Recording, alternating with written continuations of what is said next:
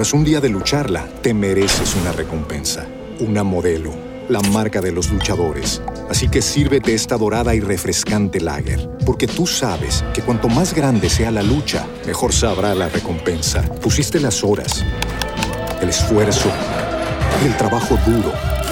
Tú eres un luchador y esta cerveza es para ti. Modelo, la marca de los luchadores. Todo con medida, importada por Crown Imports, Chicago, Illinois. With the Lucky Land slots, you can get lucky just about anywhere. This is your captain speaking. Uh, we've got clear runway and the weather's fine, but we're just going to circle up here a while and uh, get lucky. No, no, nothing like that. It's just these cash prizes add up quick. So I suggest you sit back, keep your tray table upright, and start getting lucky. Play for free at LuckyLandSlots.com. Are you feeling lucky? No purchase necessary. Void where prohibited by law. 18 plus terms and conditions apply. See website for details.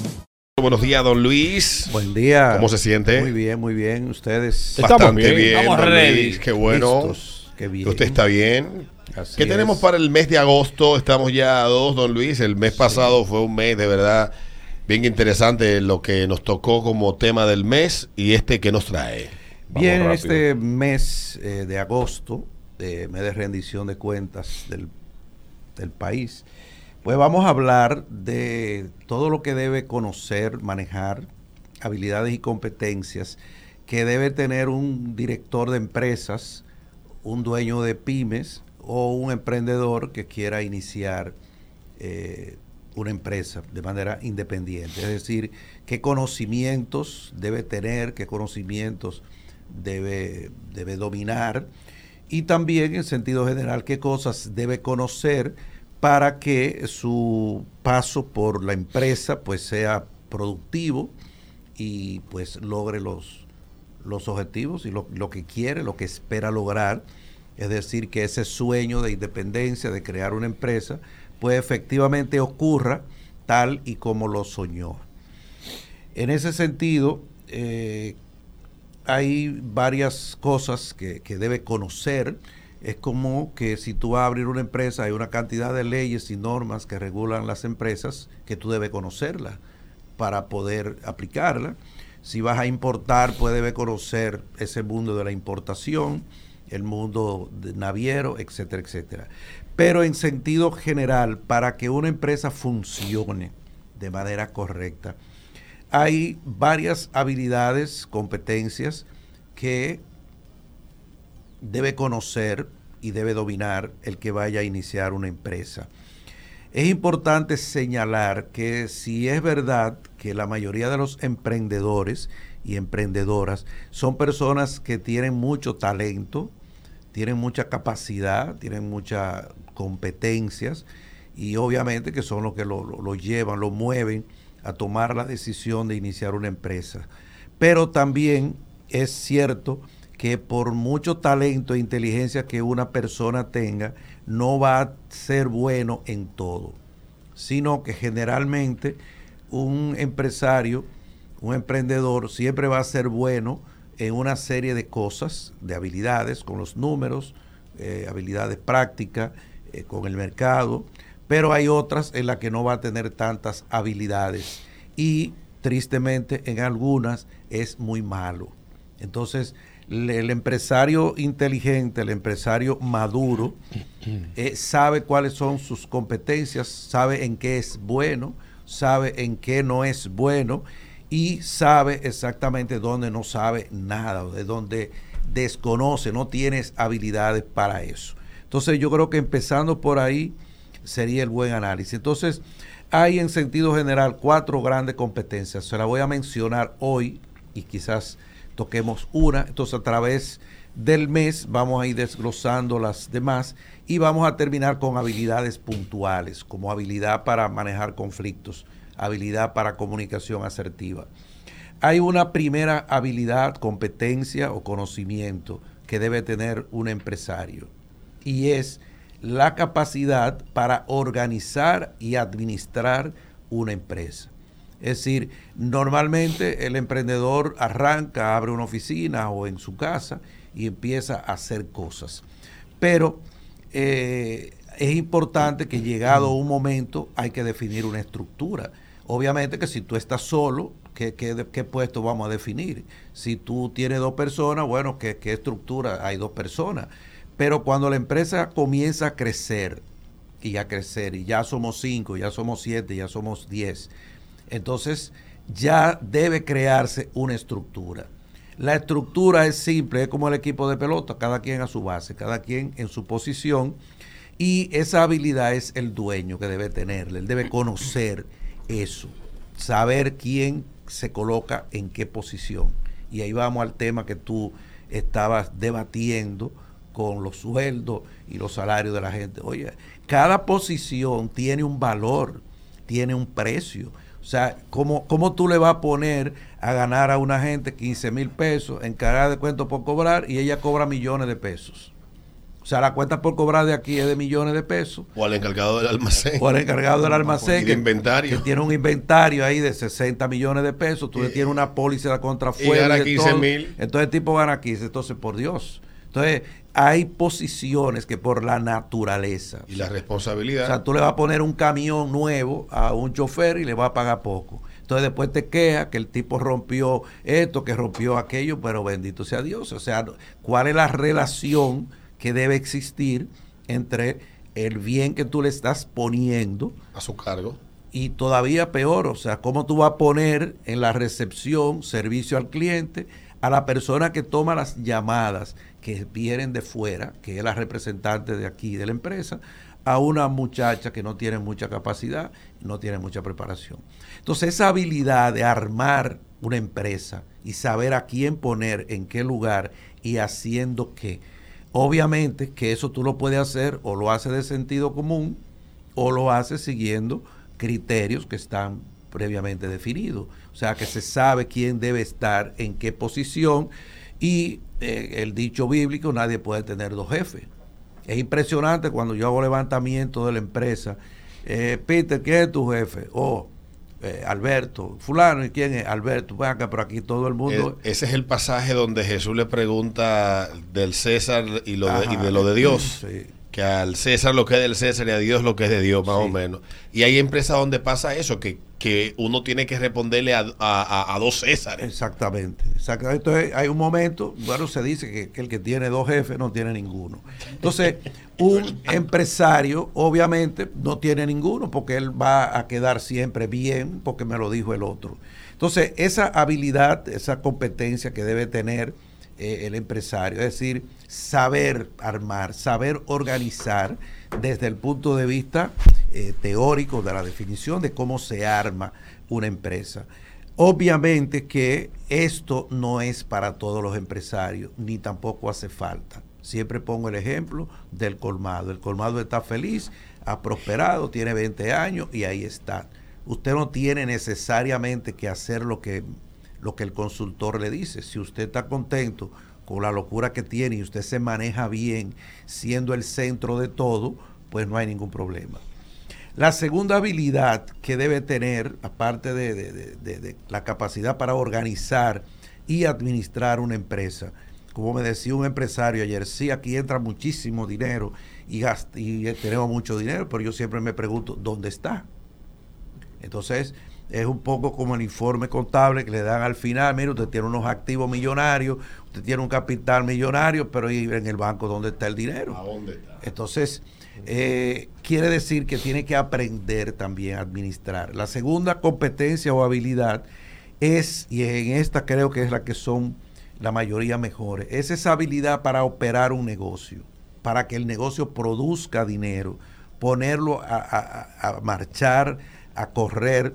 Son la gente que instalan, que resuelven, que reparan, se mantienen el día entero haciendo cosas, más exactamente, produciendo dinero. Tienen esa habilidad, esa facilidad, eh, que eso es muy dominicano. eh, incluso la, la morena que se cansó de, de estar del servicio, coge una paila, se pone en una esquina y opera un negocio. Alguien saca un, un carrito y se ponen a vender cosas. Entonces, esta habilidad yo creo que es la número uno que tienen la mayoría de los que emprenden negocios, porque esta es la habilidad eh, técnica, es la habilidad de saber hacer, es la habilidad de conocer, poner el taller. Entonces, ellos tienen esa, esa competencia, esa habilidad de iniciar un negocio, arrancar un negocio, a operar. Y lo hacen de una manera muy eficiente. El punto es eh, que en esa habilidad, de poner a generar dinero, poner a, saber eh, producir, mm, es importante, eh, pero el punto está en que en ocasiones en una empresa el negocio no es solamente producir, sino que el negocio cuál es? Es vender, pero ¿para qué? Para ganar. Mm. Entonces hay empresas que se dice normalmente que han muerto de éxito, o sea, tienen tanta demanda y tanta producción pero ahora están endeudados, no pueden pagar porque se han metido, no, no Ayer leía usar yo la historia, don Luis, de, porque eso tal, está hablando de casos pequeños, yo leía la historia de una fabricante de, de aviones canadiense que fue el segundo en fabricar aviones a reacción de pasajeros y fue un éxito tan grande el, la demanda que la línea aérea tuvo que suspender la producción porque no tenía capacidad de responder y devolver los cuartos. Exactamente. Y quebró. Y quebró. Se llama morir de éxito. Cuando tú, ah, o sea, trabajas tanto. Tomó toda todos los pedidos y al final no puedo responder más que la, los primeros 20 o 14 aviones. o sea, son empresas que han tenido la, la tercera habilidad que voy a hablar ahora que es la habilidad económica. Y esa es una de las grandes debilidades, el manejo del efectivo, el manejo del dinero, capacidad de endeudamiento, o sea, hasta dónde tú aguantas. Ese bendito tema de que sí, eh, hay préstamo en la empresa, sí, el préstamo fue para la empresa, no es personal, entonces está mezclado. Entonces, hay emprendedores que son muy buenos en un área, la mayoría son muy buenos produciendo, pero el punto está en la economía o sea, cómo vamos a administrar el dinero. Sabemos que el dinero que la empresa produce, sabemos que el margen es bueno y sabemos que tenemos beneficios. Pero ¿cuál beneficio? Cuando tú le preguntas, por ejemplo, eh, si son eh, constructores, tú cierras proyectos. ¿Qué es cerrar proyectos? Bueno, que tú tienes que cerrar un proyecto, quiere decir cuánto yo invertí en ese proyecto y cuánto yo recibí, cuánto yo gasté. Pero lo más importante, ¿cuánto yo dije que iba a gastar? Porque cuando tú haces un proyecto o un producto o vendes algo, tú haces una cotización. ¿verdad? Y se supone que hay un, presupuesto. hay un presupuesto que con base a esa cotización es que tú vas a ejecutar. Entonces, esa habilidad económica es importante. El mejor modelo de la habilidad económica, lo hemos hablado aquí, es lo que hace el campesino con la semilla. O sea, el dinero debe ser algo que produce dinero. El dinero tiene que invertirse para que vuelva dinero. Entonces, estas personas tienen, deben tener esa habilidad de usar el dinero para producir dinero, no para gastarlo. Obviamente que hay que gastar. Pero en ocasiones tú dices, sí, pero esta oficina tan linda, tan elegante, pero tú gastaste aquí una millonada, que la empresa no lo soporta o sea, tú has hecho una inversión que no es redituable, eso no va a devolverse, eso fue un gasto. Entonces, está el tema también cuando toman prestado, o peor todavía, cuando tienen toda la habilidad, tienen todo, no tienen dinero, pero no saben buscar prestado.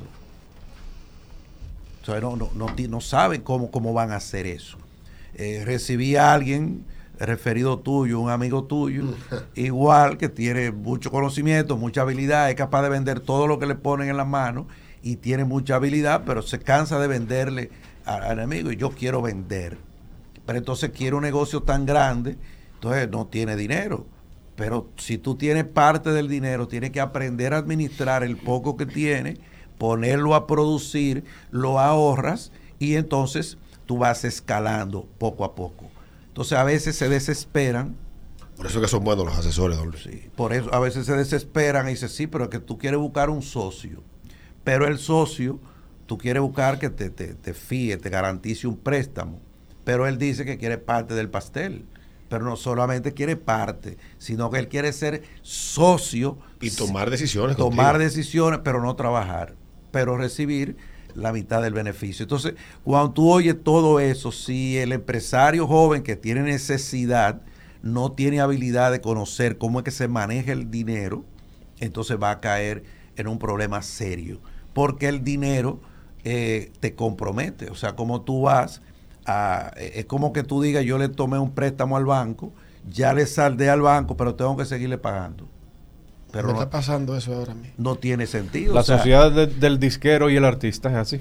o sea, ya yo, ya yo, ya yo puedo, ya yo puedo, ya yo te pagué todo, pero porque yo tengo que seguirte pagando. Entonces es como que es un socio que me dio dinero y yo tenía que irle pagando el dinero, tengo que darle beneficio, pero ya yo le pagué, entonces tengo que seguir. Eso sucede cuando el, empresario se desespera y no tiene el conocimiento de cómo es que se maneja el efectivo, el dinero.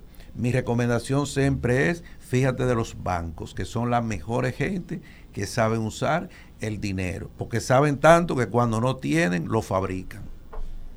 Si se acabó el dinero, fabrica. Te mandan una tarjeta, eso es fabricar dinero. Te mandan una tarjeta preaprobada que te da ahí, mire, ese dinero es suyo. Y empiezan a repartir. Eso interés dando la madre. Entonces, usted tiene un préstamo preaprobado. Aquí son formas de producir dinero. Entonces, tienen esa habilidad y, como se le dice también, aquellos empresarios que se meten a, a vender a crédito Oye, todo el que vende a crédito, ¿en qué tú crees que va a tener que ser bueno? Cobrando. Cobrando. Cobrando. Entonces, ahí vamos al tema del salario. ¿Cómo tú vendes a crédito, necesitas ese dinero, pero para cobrarlo paga poco? No, tú tienes que pagarle a una gente que sepa cobrar. Ese departamento de contabilidad tiene que ser una, un reloj suizo. Claro. o sea, cuando digo de, eso es eso es finanza completo, ¿verdad? Claro. O sea, ese tiene que funcionar como reloj suizo doble porque es mi negocio. Claro. Tengo todos los muebles fiados en la calle. Exactamente. Entonces tú tienes que tener, o sea, si tú dices que tú garantizas un servicio, entonces ¿cómo tú vas a tener a una persona, un aprendiz con dos alicates y un destornillador? Y, no, pero bendito sea Dios. Entonces, esa, esa habilidad que debe tener el empresario, tiene que tener esos conocimientos. Como dije al principio, no es necesario que lo domine todo porque no es posible pero sí debes saber que eso existe. Y la última, que ya de esa es la que vamos a hablar más ampliamente, son aquellas competencias que se llaman habilidades sociales. Ya aquí eh, es la personalidad, él como persona. Usted podrá ser experto en lo que sea, pero la pregunta siempre es, ¿quién es que va a hacer el trabajo? Son personas. Entonces al final tú vas a tener que ser experto en personas, tú vas a tener que ser experto en habilidad social, inteligencia emocional. ¿Para qué? Porque todo lo que se va a hacer en la empresa lo van a hacer personas. Entonces, si esa persona no están contenta, si esa persona no están bien, si cuando tú das las, las instrucciones, da la sensación que tú estás frente a un batallón y que hay que hacer lo que tú dices, entonces va a tener problemas. Y créanme que en mi experiencia, eh, aunque ustedes no lo crean, todavía se sigue cometiendo el error en las empresas, sobre todo en las grandes, de promover técnicos expertos, lo ponen a dirigir. Y es un desastre. Y sobre todo para ellos mismos, para el mismo empleado. O sea, yo he tenido que recibir gente y siempre cuando tú haces la pregunta al que lo promueven, al líder, y tú le preguntas, ¿qué tiempo tú tienes en la empresa? 15 años. ¿En qué puesto tú estabas? Yo era encargado de tal cosa. ¿Tú tenías personas bajo tu mando? No. ¿Tú dirigías? No. Entonces, como una persona que nunca ha dirigido, que no ha sido líder, de la noche a la mañana lo colocan a liderar. Y cuando a ti te colocan a liderar, ya tú supiste, cuando tú trabajas solo, tú eres cerebro, mano. Un cerebro trabajando. ¿Y qué pasa con el líder? Que ya el líder le quitaron las manos. Eh, ahora es cerebro. Ahora es cerebro, corazón. O sea, tú ahora vas a tener que lograr que, que otro sea tu mano. Hagan lo que tú siempre hiciste bien. Entonces, para eso, básicamente es habilidad social. Y la habilidad social es esa capacidad, esa habilidad que tienen muchos líderes que convencen, influyen. La gente habla de ellos y dice, me gusta trabajar con él. Esa persona te entusiasma, te capacita, te da facilidades, reconoce, me gusta trabajar con él. Entonces, esas habilidades, tristemente, se aprenden en la casa, se aprenden en el hogar, pero ya de adulto tú vas a tener que desarrollar y aprenderla. Afortunadamente, la inteligencia emocional, la asertividad que hace tanta falta en este mundo, eh, manejar conflictos, son habilidades que se aprenden. Pero se aprenden, pero tú no la vas a aprender por tu cuenta. Tú puedes leer, tú puedes educarte, pero hay algunos aspectos que son en la vida práctica que tienes que aprender. Por lo tanto, en, dentro de todo ese eh, competencias y habilidades que, como dije, un empresario lo ideal que tiene que hacer es, como ya dije, él reconoce cuáles son sus habilidades y sus debilidades y tiene que buscar ayuda. Y a la hora de contratar o armar equipos, hay que seguir el ejemplo de, de Steve Jobs, que es el modelo del siglo XXI, y él buscaba expertos en lo que él no era bueno y en lo que él no dominaba. Mire que lo fue tanto que se murió hace 11 años. Sí. Y lo que dejó funciona, perfectamente. Exactamente. Y dicen que cuando él murió, eh, lo, dicen algunos de sus círculos, cuando él murió dejó un plan estratégico diseñado a 15 años, 20 años del desarrollo de la empresa en lo que debía de convertirse a futuro. O sea que todavía lo que está pasando hoy son cuestiones que dejó proyectado. O sea, un tipo con una visión enorme. Que no se puede salir de ahí. Pero su habilidad, siempre lo he dicho aquí en el programa, y es la que debe tener el empresario, su habilidad era integrar equipos. Y como era narcisista y tenía un ego del tamaño del Empire State. Del tamaño del Empire ahí en, el, en, la biografía de él cuenta esa parte. Siempre dice eso, yo quiero aquí lo, mejor. ¿Usted quiere seguir haciendo eso? Le decía lo que él reclutaba. ¿O usted quiere transformar el mundo conmigo? Era, eh, yo no sé si fue de Jesucristo que le aprendió eso. Porque Jesús le decía a los apóstoles, suelta eso y te haré eh, pescador de hombres. O sea, Jesús invitaba siempre a sus apóstoles, era a algo trascendente, a algo mayor. Entonces, obviamente que esa habilidad tú tienes que tener humildad. Tú no puedes creer que voy a contratar a aquel que cree que sabe más que yo y se va a decirle lo que tiene que con el santo y la limosna y siempre hay esa teoría. Yo creo que ya eso no existe o ustedes todavía escuchan eso. Ustedes que son jóvenes. El miedo a que me sustituyan y el miedo... Yo creo que eso todavía sigue, sigue estando latente, pero las generaciones más jóvenes, como usted lo ha mencionado aquí, yo he encontrado que no tienen como tanto apego. No ni tan... O sea, yo me he encontrado eso con mucha gente, que ellos saben, le gusta como cumplir con su trabajo y, y aspiran a crecer, obviamente, y que ese crecimiento sea posible. Yo tengo amigos que están recién graduados, de, cuando digo recién graduados, son muchachos de 25, de 26, 27, y cuando los oigo hablar, no oigo hablar a una gente que esté temerosa de que si llega a una posición, otro lo sustituya, deseoso de que la posición que ellos están vengan otro y que lo asciendan. Parece que en ese aspecto ha cambiado mucho. Yo no he trabajado más que en el mismo sitio casi 20 años y dentro de lo mismo he ascendido hasta donde estoy. He tenido la oportunidad. No creo que mi jefe haya tenido miedo de que de que uno crezca o aprenda más. Exactamente. De no ser así, no hubiese crecido. Claro.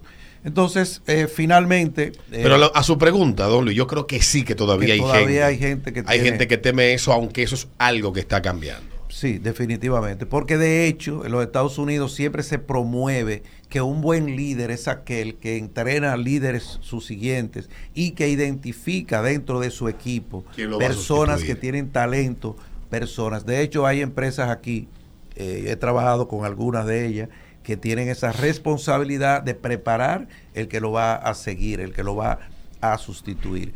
Por lo tanto, yo creo que el mensaje final, un buen director de empresa, dueño de empresa, es una persona que se parece como al que arma el equipo de pelota. O sea, tiene que tener una habilidad para armar todo un equipo, pero tiene que armarlo siguiendo normas y reglas que existen.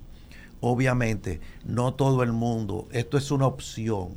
Tú puedes seguir jugando vitilla o tú puedes jugar pelota eh, suave o tú puedes jugar pelota de grandes ligas. No hay, no, o sea, el hecho de que yo sea consultor, no hay que obligar a que todo el mundo tenga que hacer eso. No, es una opción.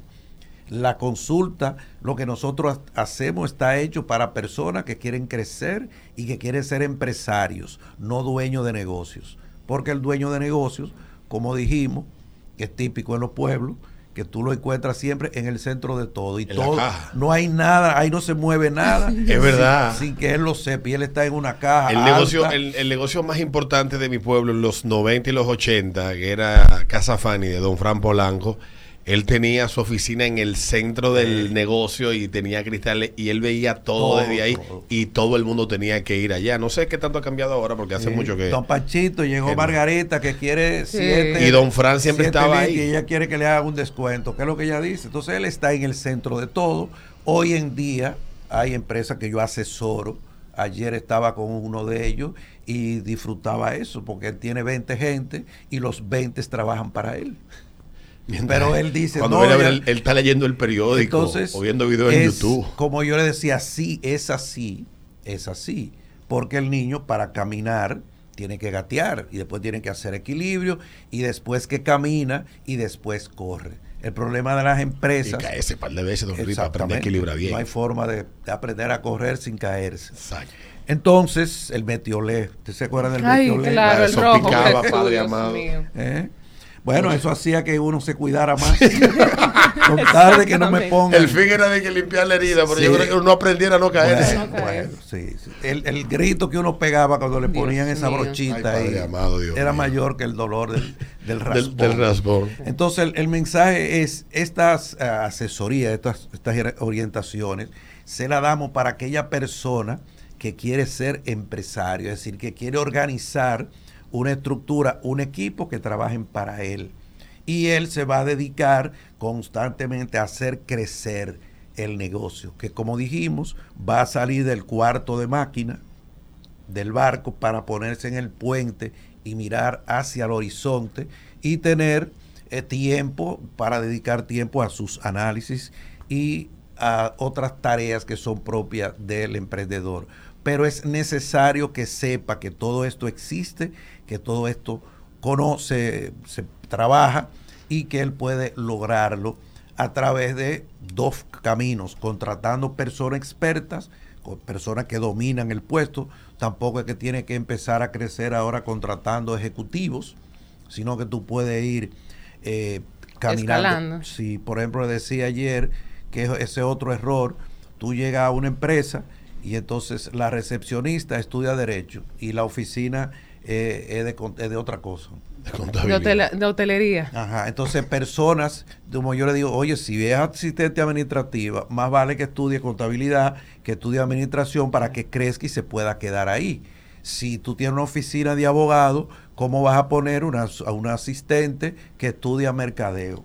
Tienen que buscar una preferible que estudie derecho, porque esa puede desarrollar y puede hacer carrera ahí dentro. Tan simple como eso, que tú puedas ir haciendo eso. Ustedes saben la cantidad de gerentes en los bancos que todos ellos dicen que empezaron siendo mensajeros.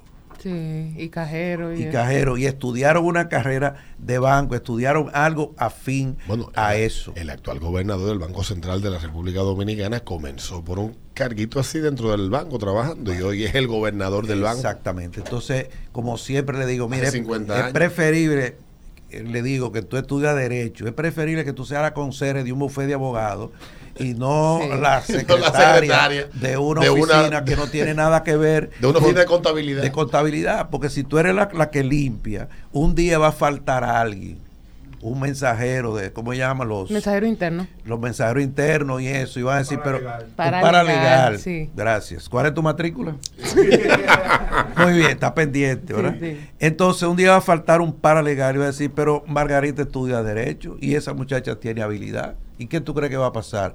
O se va de vacaciones y ella dice, yo la cubro las vacaciones, yo estudio Derecho. Entonces, es la forma de ir escalando. Entonces, un empresario tiene que tener también esa visión, esa habilidad de integrar equipos que puedan quedarse ahí, que puedan crecer.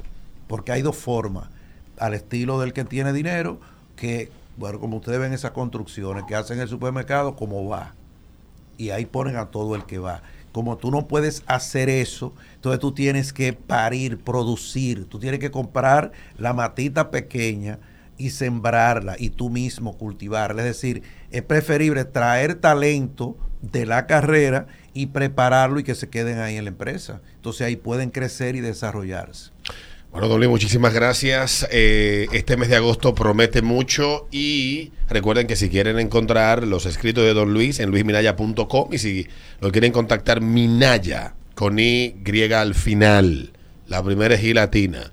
Minaya, rayita abajo, CO. Ahí es en Instagram. Don Luis siempre está posteando información y responde los DM, algo que yo no hago en mi cuenta de Instagram. Así que, Don Luis. Gracias. Nos vemos la semana que viene. Ah, comerciales. Tras un día de lucharla, te mereces una recompensa, una modelo, la marca de los luchadores. Así que sírvete esta dorada y refrescante lager, porque tú sabes que cuanto más grande sea la lucha, mejor sabrá la recompensa. Pusiste las horas, el esfuerzo, el trabajo duro. Tú eres un luchador y esta cerveza es para ti. Modelo, la marca de los luchadores. Todo con medida, importada por Crown Imports, Chicago, Illinois. With lucky landslots, you can get lucky just about anywhere. Dearly beloved, we are gathered here today to. Has anyone seen the bride and groom? Sorry, sorry, we're here. We were getting lucky in the limo and we lost track of time. No, Lucky Land Casino, with cash prizes that add up quicker than a guest registry. In that case, I pronounce you lucky. Play for free at LuckyLandSlots.com. Daily bonuses are waiting. No purchase necessary. Void where prohibited by law. 18 plus. Terms and conditions apply. See website for details.